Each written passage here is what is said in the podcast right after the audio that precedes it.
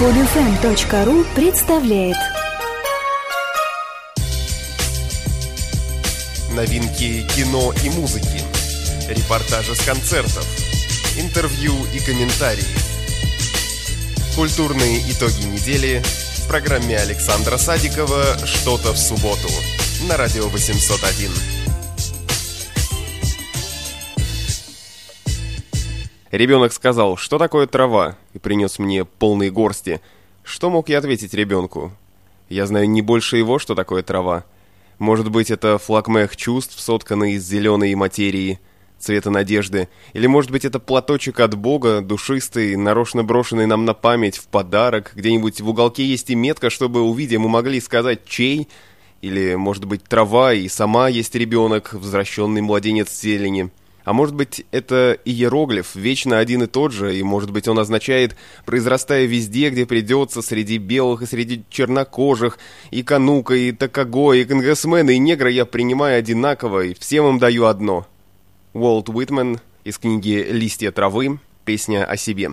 А я неспроста начал с такой цитаты. Дело в том, что сегодняшняя наша усеченная программа посвящена литературе, но совсем не Уолту Уитману, а другому человеку, который в некотором роде связан с ним. Это писатель Майкл Каннингем, который на этой неделе посетил Москву, устроил тут настоящий праздник для своих читателей. А связан он с Уолтом Уитманом тем, что, во-первых, э, это один из его любимых поэтов, и он тщательно изучал его творчество, использовал в э, одной из своих книг и даже написал предисловие к сборнику стихов американского поэта. Все-таки о Уолте Уитмене мы поговорим подробнее как-нибудь в другой раз. Сейчас Майкл Каннингем. Программа «Что-то в субботу» на радио 801.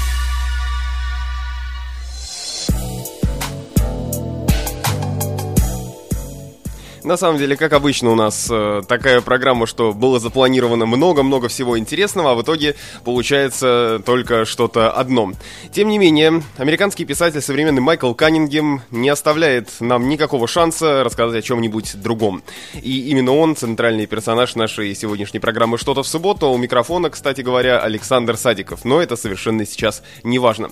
Настоящие гастроли здесь в Москве у него проходят, я бы так это назвал, потому что благодаря издательству американскому американскому посольству. Майкл Каннингем представляет свою новую книгу, которая называется э, в английском «By Nightfall», а в русском переводе «Начинается ночь». И уже в нескольких книжных магазинах он ее презентовал, еще посетил э, библиотеку иностранной литературы, телеканал «Дождь», где провел замечательную программу вместе с Михаилом Козыревым и Алексом Дубасом. И если вдруг у вас есть такая возможность, посмотрите ее. Это действительно, ну не то что прям шедевр э, телеискусства, но с точки зрения и формата, и содержания содержание, очень хороший продукт.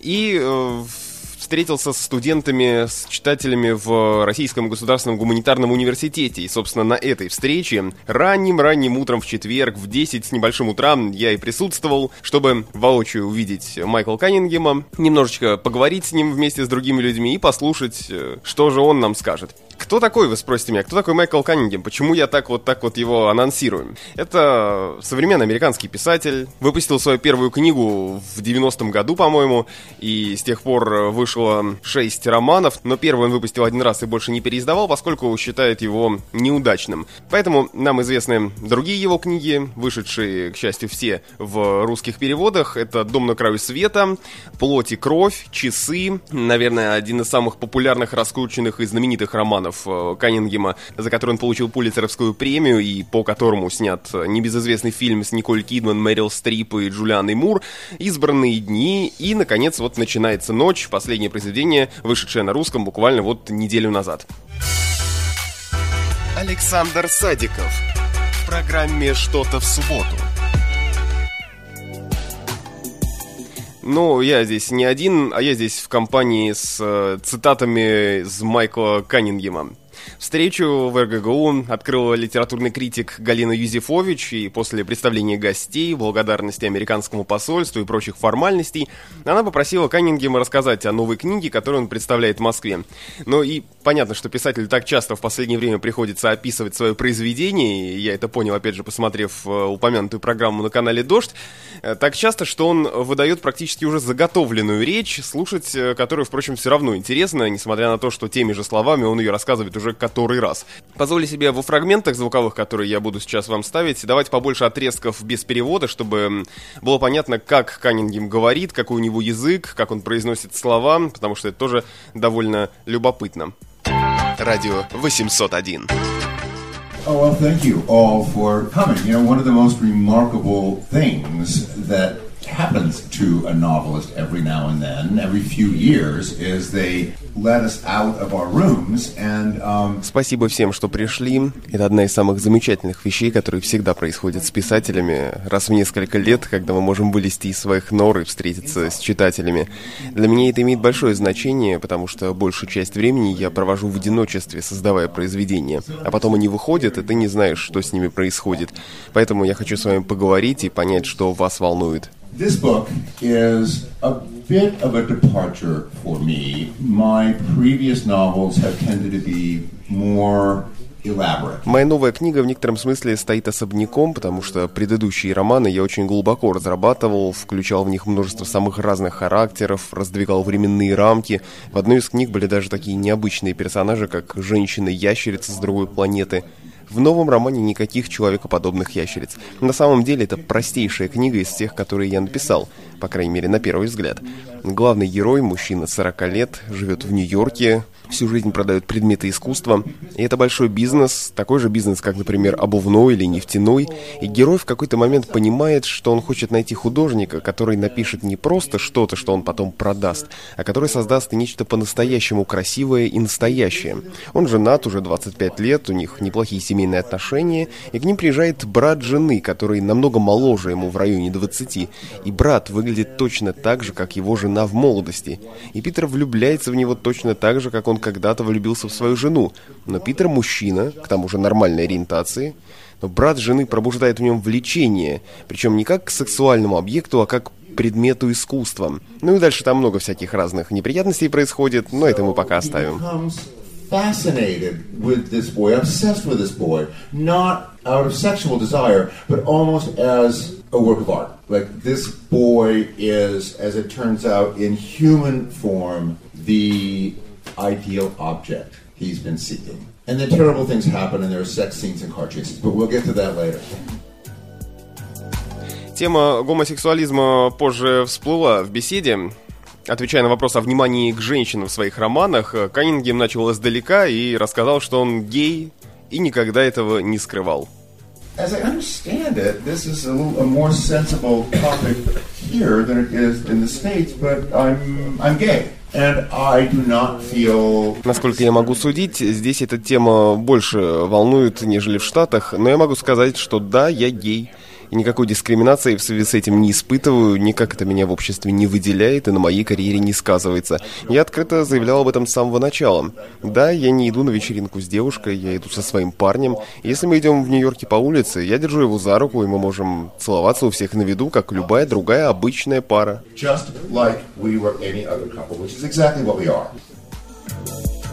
Не обошли вниманием и тему часов, самого раскрученного и популярного у нас романа Каннингема, не в последнюю очередь благодаря фильму, писатель поделился своим мнением об экранизациях и признался, что фильмом «Часы» остался доволен.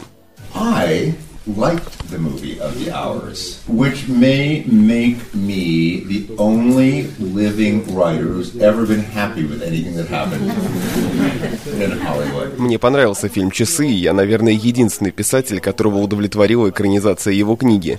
Многие писатели думают как? Это мой текст, и никто не должен в нем ничего менять. Я же считаю, что каждый роман становится экспериментом. До каких пределов ты можешь дойти? Если кто-то, кого я уважаю, звонит мне и предлагает сделать из моей книги фильм, оперу или телешоу, пожалуйста, карты в руки, берите и делайте, посмотрим, что получится. Со стороны писателя неправильно относиться к произведению как к совершенному золотому яйцу. Мне такая позиция кажется слишком приземленной. My favorite thing, my favorite adaptation is actually I have an earlier novel мой любимый случай, у меня был один из первых романов «Плоть и кровь», и в Бразилии, в Сан-Паулу группа трансвеститов поставила его на каком-то канале, не спрашивая никаких разрешений, не платя никаких отчислений, у них отлично получилось. Тут и я вставил свои 5 копеек и спросил о другом проекте. Некоторую информацию о нем можно найти в интернете. Якобы были куплены права на экранизацию романа «Избранные дни». Каннингем рассказал, что задумка действительно была, но все в итоге загнулось. We were going to do a movie based on Specimen Days, which which which, which is um, unwieldy. It, it's three different sections set in different periods. Мы собирались сделать фильм по избранным дням. Это громоздкий роман, там три части, охватывающие совершенно разное время. Картину собирались снимать в жанре научной фантастики. Вы знаете, Джулиану Мур, она должна была играть девушку-ящерицу с другой планеты.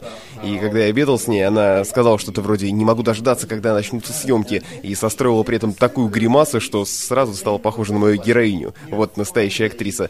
В конце концов, стало ясно, что проект будет слишком дорогой, а коммерческие перспективы у него сомнительные. Вообще, сегодня в Голливуде очень трудно снять э, кино, очень трудно.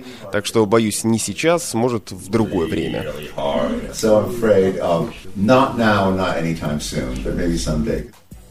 На самом деле, вот за те полтора часа, что Майкл Ханниген беседовал со студентами, говорили о самых разных вещах. Это была не только литература, некоторые спрашивали о положении дел в Америке, что думает Каннингем о ситуации, которая сейчас сложилась в обществе, что он думает о литературе вообще. И в целом всегда интересно встретиться с автором книг и узнать, что он думает, хотя он же, как мы поняли, сам говорит, он хочет узнать, что мы думаем.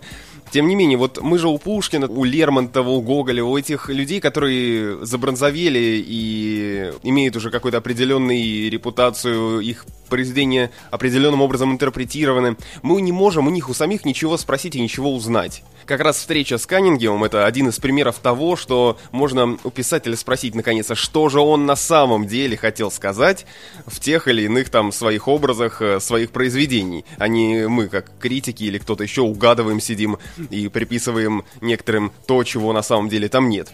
Я просил вас обратить внимание на то, как э, говорит Майкл Каннингем. Возможно, конечно, в данных фрагментах это не так э, понятно, и звук, может быть, не очень хороший. Э, тем не менее, мне было интересно за этим наблюдать, потому что Майкл Каннингем интересно не только слушать, но и смотреть, потому что жесты, которые он, которыми он сопровождает э, свои реплики, это все, мне кажется, создание некого образа. Потому что на «Дожде», например, на телеканале «Дождь», э, он вел себя примерно так же, хотя, может быть, менее раскованно. Иногда мне казалось, что он слишком заигрывается, но автору таких замечательных книг, наверное, можно многое простить.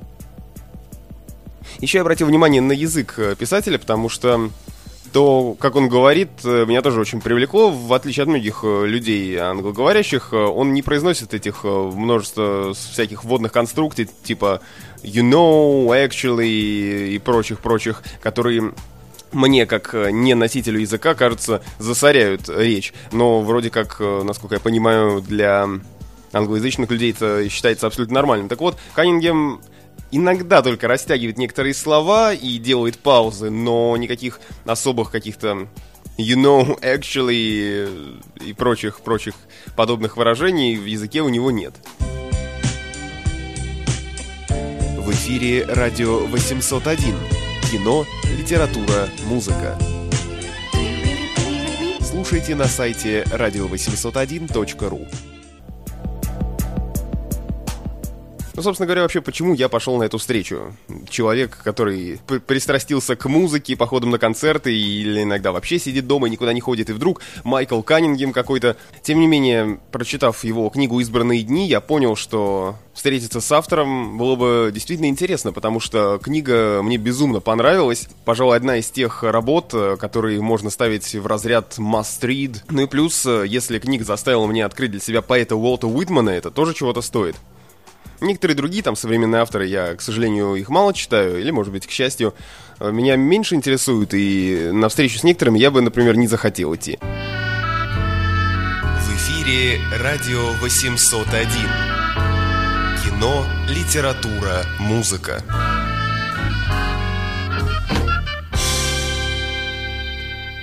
Они еще немного посидели и помолчали. Саймона охватило знакомое чувство, что Катарина куда-то уходит, но на сей раз оно было явственнее, как если бы она замкнулась в себе тщательнее, чем обычно. В какой-то момент ему показалось, что она и вправду ушла, но, повернув голову, он видел, что она сидит, где сидела. Ему хотелось, чтобы она снова стала такой, какой была у озера, чтобы стала темным силуэтом на темном небе и оглянулась застенчиво на произнесенное им слово «красота». Но то мгновение безвозвратно ушло, и она снова была вещественна, как забытый чемодан, Саймон сказал. Побудь этот день и эту ночь со мной, у тебя будет источник всех поэм. Иду спать. А я еще немного посижу. Да. Спокойной ночи. Она беззвучно встала. Он услышал, как с негромким щелчком закрылась за ней дверь Винни-Бага. Фрагмент книги Майкла Каннингема «Избранные дни». Всем спасибо и до новых встреч! Информационно-развлекательная программа Александра Садикова «Что-то в субботу». Каждую неделю на радио 801. Скачать другие выпуски этой программы и оставить комментарии вы можете на podfm.ru.